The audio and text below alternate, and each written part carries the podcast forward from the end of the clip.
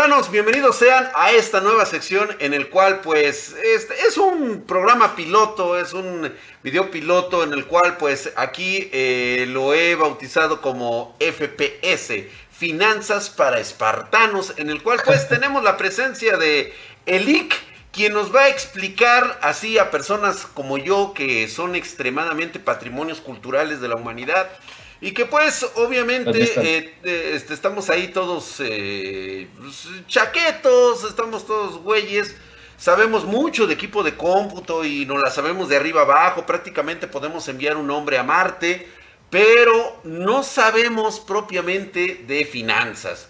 Y pues en esta de la cartera de clientes, de que si sube, que si no baja, ¿qué podemos hacer con esos milloncitos que nos sobran en los bolsillos, que luego pues, ya no caben en el buró, quieres Pierden el poder adquisitivo. Pierden el este, poder adquisitivo. Los empiezas a utilizar para vicios. Eh, exactamente, compras monas chinas, todo se va en Henshin Impact y ya sabes todo el rollo.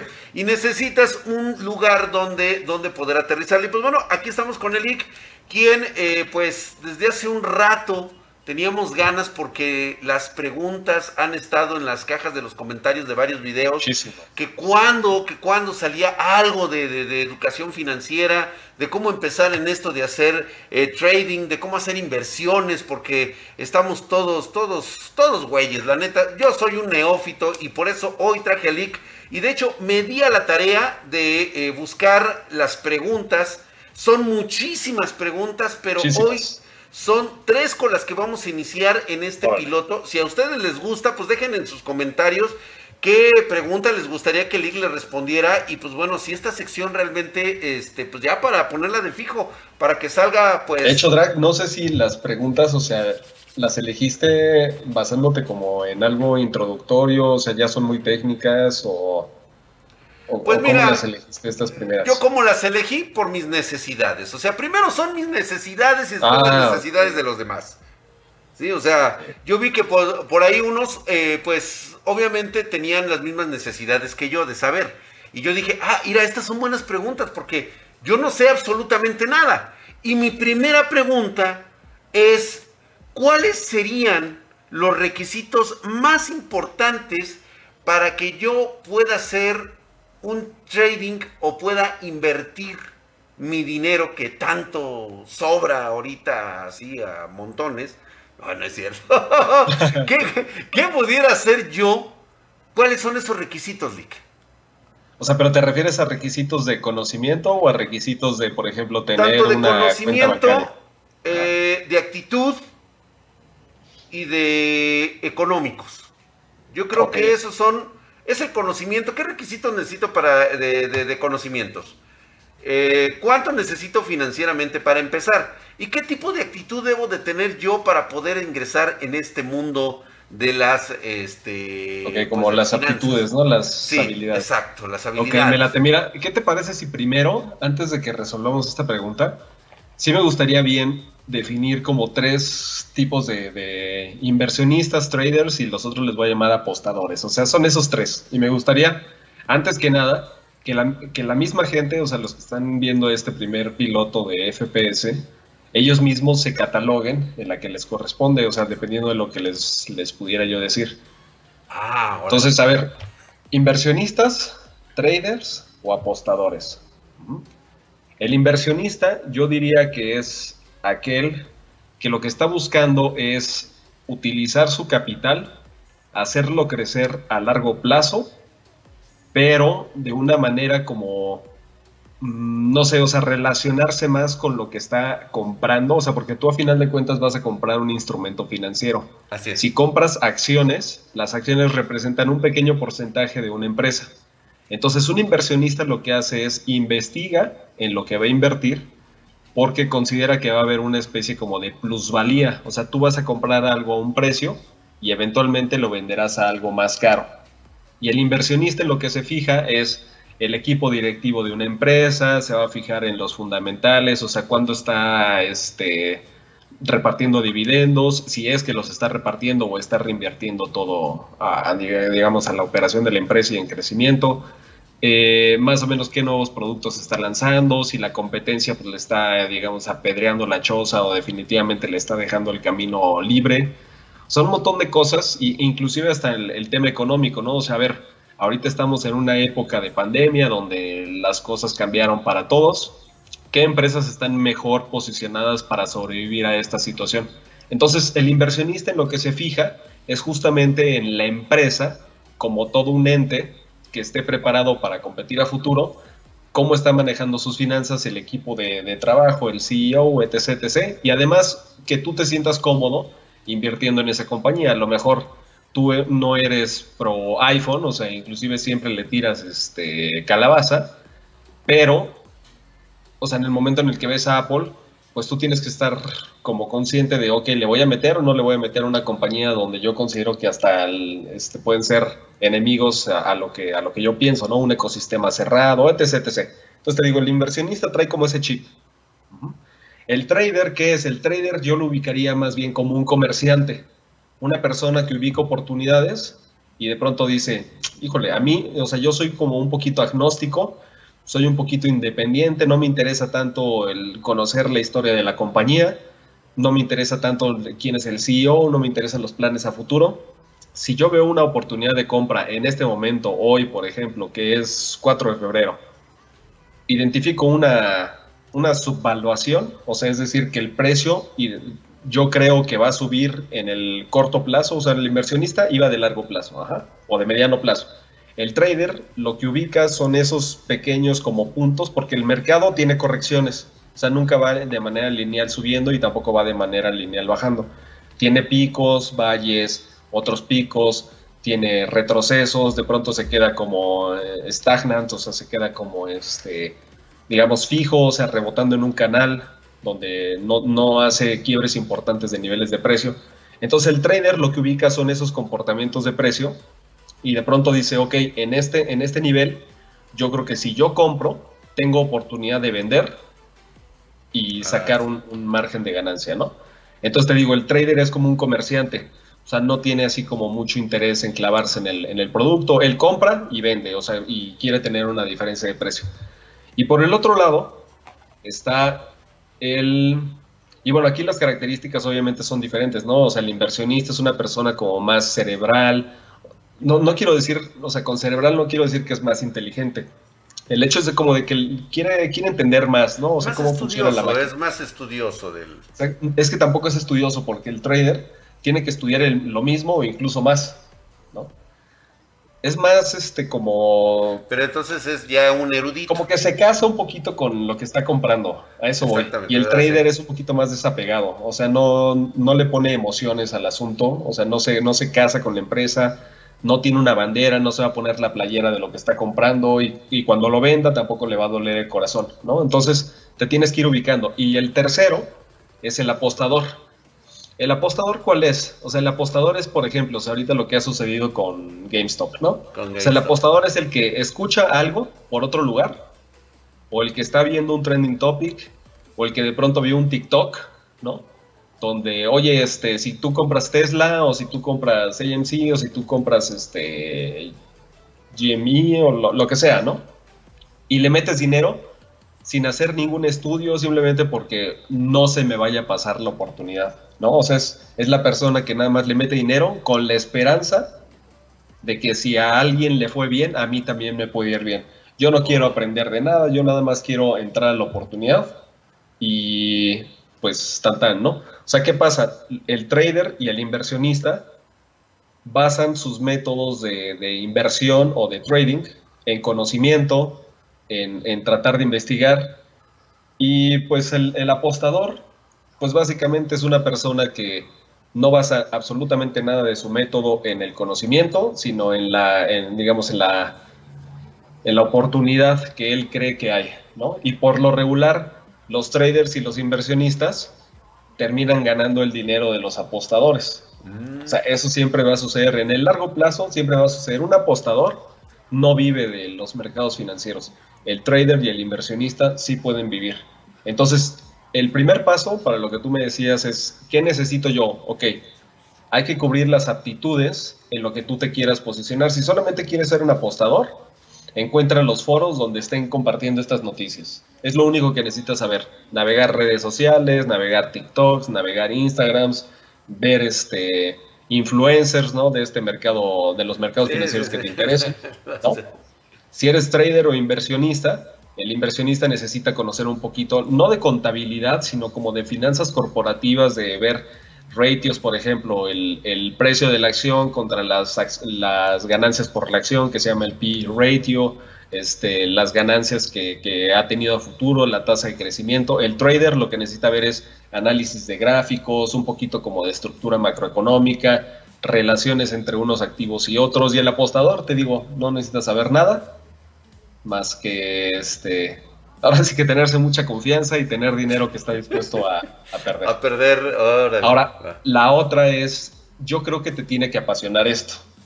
Independientemente de, si eres trader o inversionista, el, apostador ya vimos que ese güey, o sea, va a caer en todas, ahorita es trading y después va a ser otra, otra cosa en lo, que, en lo que va a caer. Pero este, te tiene que apasionar y te tiene que obsesionar. O sea, tú y yo sabemos que, y lo has comentado muchísimo en tus streamings, si tú quieres ser algo, alguien en la vida y ser bueno en ello, si no te apasiona y si no te obsesionas en, lo que vas a emprender o en lo que vas a empezar, un proyecto nuevo o, este, o crecer un proyecto que ya tienes andando, simplemente no va a jalar. Entonces tienes que tener esas dos características, que te apasione y que te obsesione, ¿vale? Y, la, y las terceras características, o sea, que yo las englobaría ahí como terceras características es pues necesitas ser mayor de edad, necesitas, necesitas tener un capital este, inicial. Si quieres, ahorita igual hablamos de eso porque las expectativas pues, son muy diferentes. Si tú quieres vivir del trading, necesitas un capital inicial capital inicial fuerte. Si tú nada más quieres tenerlo como, ok, actividad secundaria, quiero tenerlo como un modelo de diversificar mis ahorros, proteger mi, mi patrimonio, que no sé qué, pues a lo mejor no necesitas tanto dinero, ¿no? Y obviamente también eh, yo creo que es importante decirlo que necesitas ser mayor de edad, este, o si no, pedir permiso a tus padres para que te permitan operar con una cuenta a nombre de tus padres. Entonces eso resolvería como esta primera pregunta que me haces y podemos ahondar en más cosas, pero tampoco quiero que se haga tan extenso. Ahora, pues sí, sí, sí, no, sí. Está bien, porque nada más, eh, eso de que le des este, la cuenta a tus padres no es buena idea. Puedes terminar como Gary Coleman y este estafado y luego tus papás te van a meter una demanda y ya sabes ese rollo. Mejor espérate, 18 cumpliditos con credencial de lector y algo, algo ahí curioso de, de mi vida. Cuando yo cumplí 18 años, lo primero que hice ese día fue abrir una cuenta este, en una casa de bolsa. Fue lo primerito que hice. O sea, inclusive antes de, ir a perder mi virginidad, güey, fui primero a la casa de bolsa a que me violara el mercado de valores, güey. O sea, yo no quería una mujer, yo quería que, o sea, mi primera vez... Fuera con una casa de valores. Con una casa Perder dinero, güey. Perder dinero, güey, o sea, ese era mi... Bien, Tornilli, que todo sí tienes la pasión. Y pues bueno, justamente hablando por eso, porque yo la verdad, este, pues ni siquiera de las orejas soy virgen, pero me gustaría muchísimo, este, no pregunten, eh, esa es otra parte. Yo, yo quiero eh, invertir. Y muchos de los que están haciendo esta pregunta quieren invertir. Trading? Eh, de hecho, están buscando esas dos etapas, ¿no? Como decir, bueno, a ver, quiero ser trading, pero no sé si ser trading, que ya nos, ya nos dijiste ahorita que es la, que, cuál es uno y cuál es el otro, cuál es la diferencia entre uno y otro. recordemos, es comercializar. Comercializar. y, la inversión es realmente conocer una compañía para tener unas acciones que tú esperes que crezcan en valor en el... Ahora, ahora, no sé cómo ni por dónde empezar. Tengo mil pesos o cien dólares. Ok, ok. ¿Cómo, así con la manita así que los tengo aquí, ahora ya los tengo lick? ¿Qué hago? Ok, o sea, ¿tiene, ¿tiene, el dinero sí, una ya. persona Sí. Y, este, ya está un celular. Para, invertir. Ok, ok. Ok. Bueno, mira, de hecho, si quieres, ¿por qué no me compartes? Este, ¿Se puede que.? sí, claro. ahí estoy. Miren. Si, por ejemplo, ustedes están en México, hay una, hay una este, digamos, aplicación, plataforma que se llama GBM Home Broker, que lo maneja una casa de bolsa. En esta casa de bolsa yo abrí mi, mi cuenta en GBM. Ahorita ya han avanzado muchísimo, ¿no? Antes era una, una mierda, güey. Pero este. Déjame checar. A ver, esta madre. Ahí está. En esta plataforma tú puedes crear una cuenta de inversión. Antes creo que necesitabas como 10 mil pesos mexicanos, que ahorita son como 500 dólares. Ya en estas, en estas épocas, la verdad es que abrir una cuenta de inversión es bastante, bastante barato. No, barato porque no te, no te cobran por entrar, digamos, o sea, sino más bien el monto mínimo de apertura de una cuenta es, este, es muy bajo. La verdad es que no sé cuánto es ahorita, pero es muy, muy bajo. Si ustedes están en México, esta es una forma. Ahora, yo lo que recomendaría es que no, no restringas tu universo de instrumentos financieros en los cuales vas a poder invertir o hacer trading. Yo que te recomendaría, o sea, digamos, si tú eres un poquito ahí como que medio nuevo en esto de, usar tu banca en línea y ese tipo de cosas, abre una cuenta de banco de una, una, casa de bolsa en tu país, localmente, o sea, ve a las oficinas, ábrele todo que tengas un lugar a donde llamar si tienes alguna duda, etc, etc. Si ya te quieres aventar a lo que, digamos, a lo bueno, que es lo que yo recomendaría, abran una cuenta en una casa de bolsas, en un broker gringo. A mí la que me parece más amigable para el, mercado latino es TD Ameritrade. Es esta, se escribe así, TD Ameritrade. Entonces, por ejemplo, aquí entras y le vas a poner aquí Open New Account Mm, definitivamente no tienes que saber este, mucho inglés, lo básico. ¿Y qué es lo que te van a pedir aquí? Obviamente que seas mayor de edad, que ya tengas una cuenta bancaria desde la cual vayas a hacer una, una, transferencia electrónica a tu cuenta en Estados Unidos. O sea, tú no vas a tener una cuenta de banco allá, sino que simplemente vas a tener como saldo a favor, que es el que tú vas a depositar y, y una vez que esté ese saldo en ese broker, con ese saldo tú vas a empezar a, a, comprar y a vender acciones y otras cosas, ¿no? Puedes comprar commodities, o sea, ¿qué es un commodity? El oro, la plata, el petróleo, jugo de naranja, este... Puta, o sea, commodities hay, no se imaginan, y hay cosas, o sea, que, por ejemplo, el jugo de naranja, ¿tú sabías que puedes este, hacer trading de jugo de naranja o no? Claro que sí, de hecho lo vi en, este, en la película de ah, Mendigo Millonario, sabía ah, que se podía comprar lo del jugo de naranja. Pero así commodities hay muchísimos, ¿no? O sea, puedes comprar acciones, futuros, forex, criptomonedas, o sea, pero por eso les digo que les conviene más desde el principio abrir una cuenta en Estados Unidos.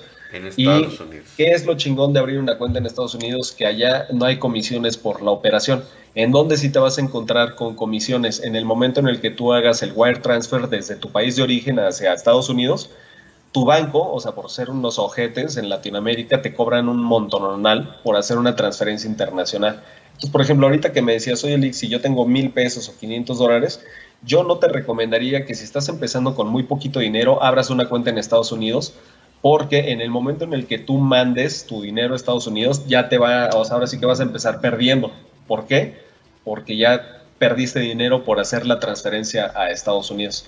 Entonces, si tú tienes poquito dinero de inicio, quiere decir que vas a estar mandando poquito dinero cada vez que quieras hacer una transferencia a tu cuenta, lo cual va a aumentar en muchísimo las comisiones y no te va a resultar. Entonces, ábrela mejor en tu país y hasta que tengas un buen capital, cierras esa cuenta y la abres en, Estados Unidos. Entonces, ¿dónde te metes? Te metes a este tipo de plataformas, te digo como TD Ameritrade. Este, hay otras que a mí no me parecen tan buenas. O sea, por ejemplo, las que son solamente de celular. Ajá. Esas te iba, este, te iba, a platicar de esos, de esas apps que aparecen últimamente en TikTok y que realmente, pues digo, a mí me han integrado. Yo, la verdad sí quise meterme en eso, pero luego vi como que no era propiamente un broker, sino que eran qué, bueno que, qué bueno que lo mencionas hay unas opciones que ahí cae el apostador, ¿eh? ahí cae el apostador, un poquito el trader, o sea, hay traders que saben mucho, que hacen mucho dinero haciendo eso, pero por lo regular ahí caen los apostadores. Hay un modelo de trading que se llaman este, binarias, o sea, se le conoce así, ¿no? Las, las opciones binarias, binary options. Entonces, ¿qué es lo que tú haces ahí? Tú te metes a una plataforma que por lo regular son móviles, porque no necesitas más herramientas más que ver la, la gráfica, o sea, por decir algo un trader se va a meter a una página como Guru Focus,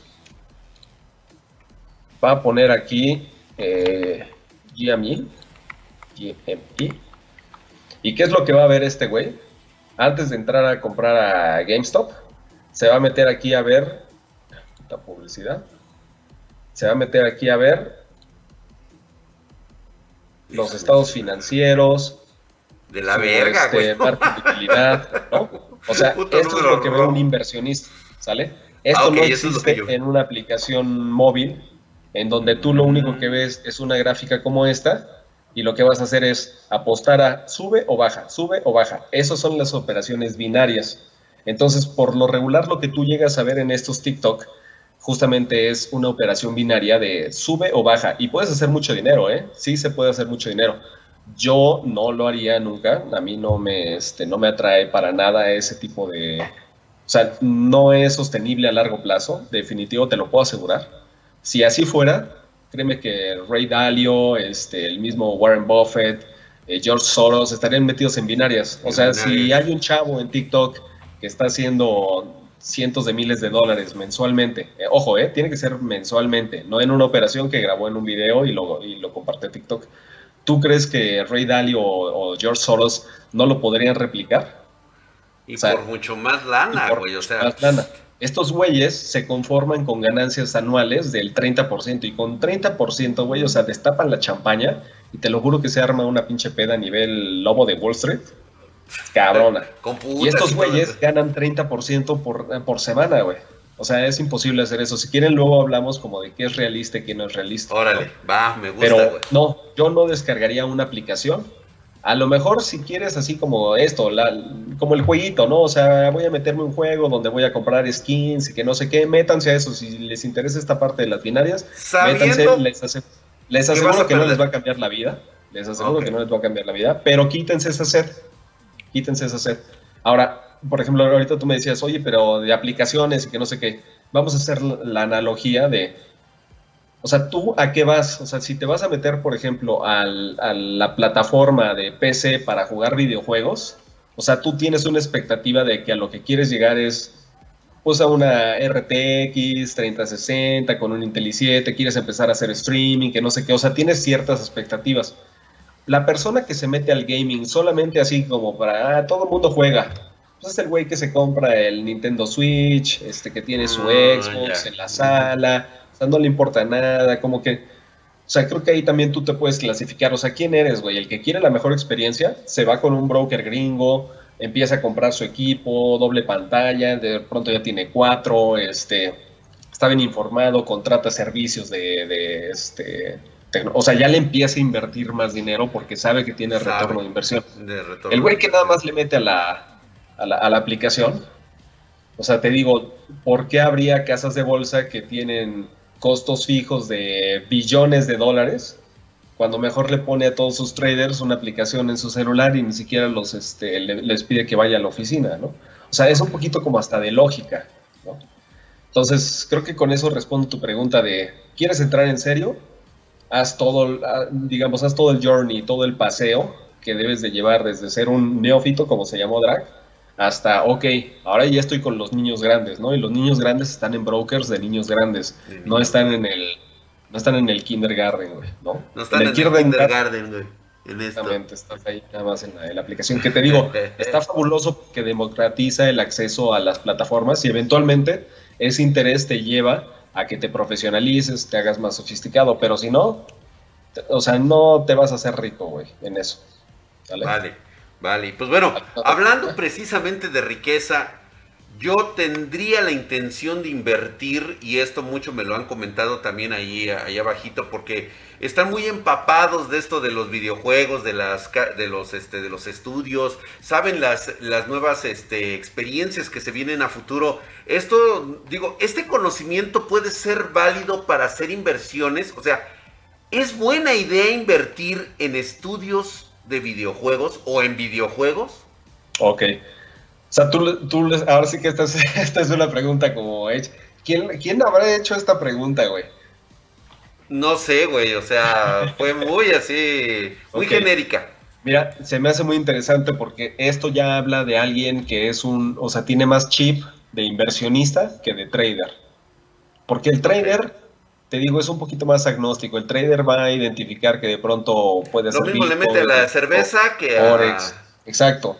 y de pronto puede estar invirtiendo en Procter Gamble y de pronto en Coca-Cola y en las aerolíneas, pero alguien que de pronto dice, ok, a mí lo que me interesa es un sector en particular y quiero identificar dónde están las pepitas de oro, o sea, me quiero meter a esa mina en particular, a ese túnel, y en ese túnel yo quiero realmente sacar oro, creo que es, esa mentalidad que tú me dices. Si tú ya identificas una industria que a ti te apasiona, regresamos a la primera parte de este video, ya tienes un componente muy importante. O sea, la pasión te va a llevar a que te obsesiones en encontrar cosas que te den una cierta ventaja en tu análisis para, para invertir en el momento adecuado.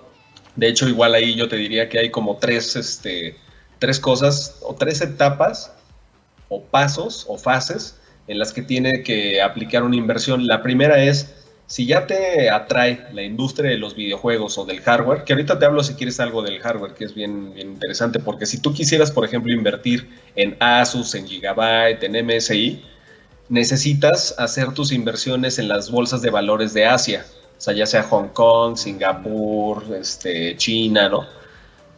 Y por otro lado, hay, hay otras empresas como Intel, Nvidia, AMD, que esas sí cotizan en las bolsas de valores este, gringas puedes hacer las dos, pero donde vas a tener un poquito más de conocimiento y además coincide con tu horario, digamos, de vida, o sea, no es lo mismo operar en la madrugada porque ya abrió el mercado de valores en Asia, que operar en tu día a día con el horario de, este, de Estados Unidos, ¿no? Te digo, esas son ya cosas un poquito más técnicas, pero si a ti te gusta el, el sector del hardware y, del, y de los videojuegos, lo que yo haría es y como con el mindset de inversionista, lo que haces es juntas estas empresas, por ejemplo, pueden ser 20, y lo que tienes que hacer es estudiar un poquito sus estados financieros. Te digo, no tienes que ser muy experto, simplemente esas son cositas las que tienes que buscar.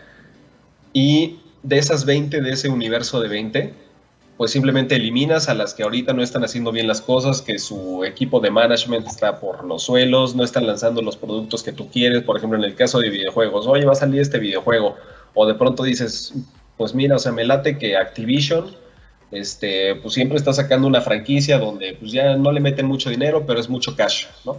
Me late ahí. Ok, y este, por otro lado está Ubisoft o Electronic Arts, etc., ¿no? Todas estas empresas que desarrollan videojuegos y que sus acciones sí cotizan en la bolsa, las estudias, ves más o menos cómo están sus finanzas, ese es el primer, el primer paso, ¿no? Analizar el sector y hacer un filtro para quedarte, por ejemplo, con cinco empresas. El segundo paso es el timing, lo que se llama así como, estás en el momento oportuno para comprar, porque muchas veces lo que tú ya identificaste, que era bueno de cierta empresa, todo el mercado ya lo vio sea, digamos, tu análisis, tu estudio llegó un poquito tarde.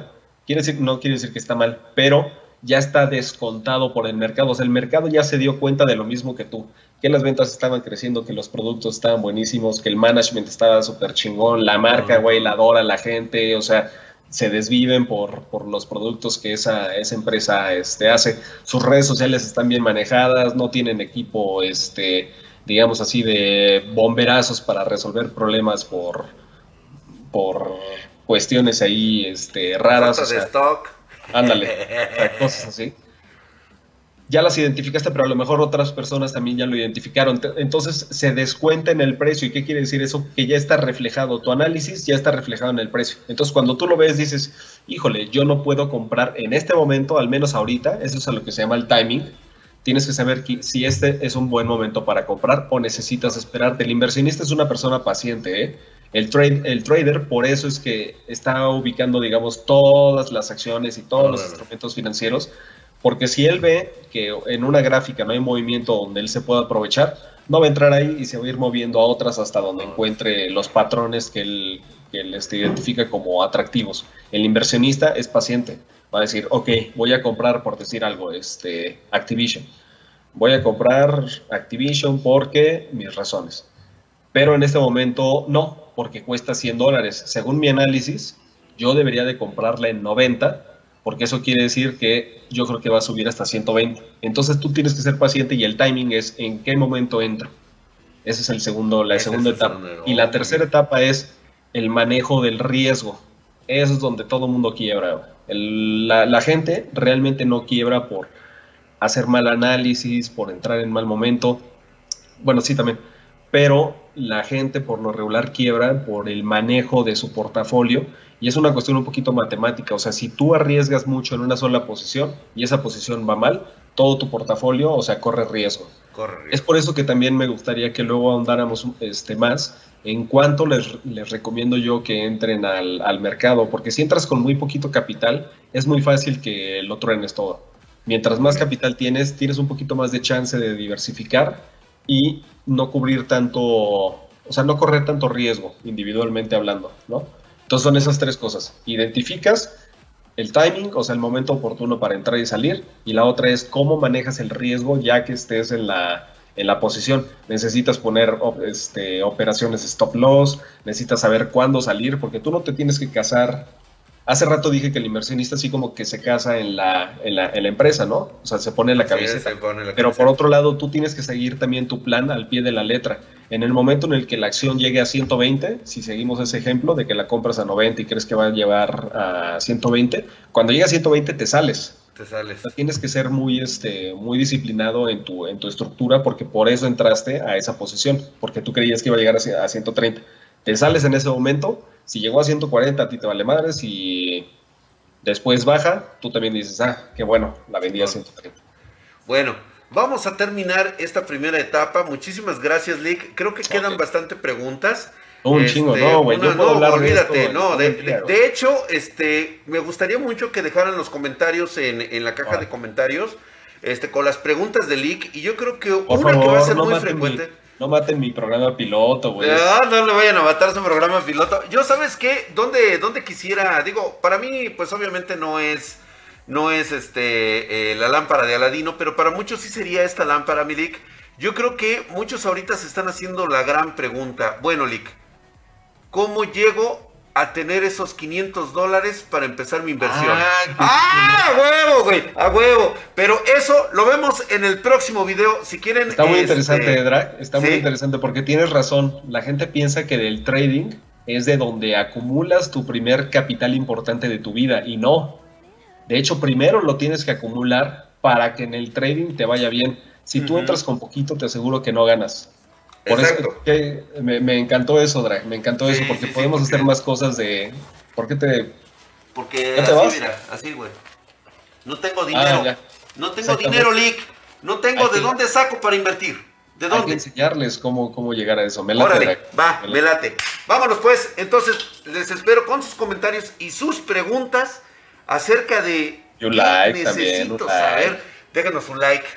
Ya saben, estamos en todas nuestras redes sociales, Facebook, Twitter, Instagram, todo lo demás. Vámonos pues, muchas gracias Milik, nos vemos hasta la próxima. Vámonos.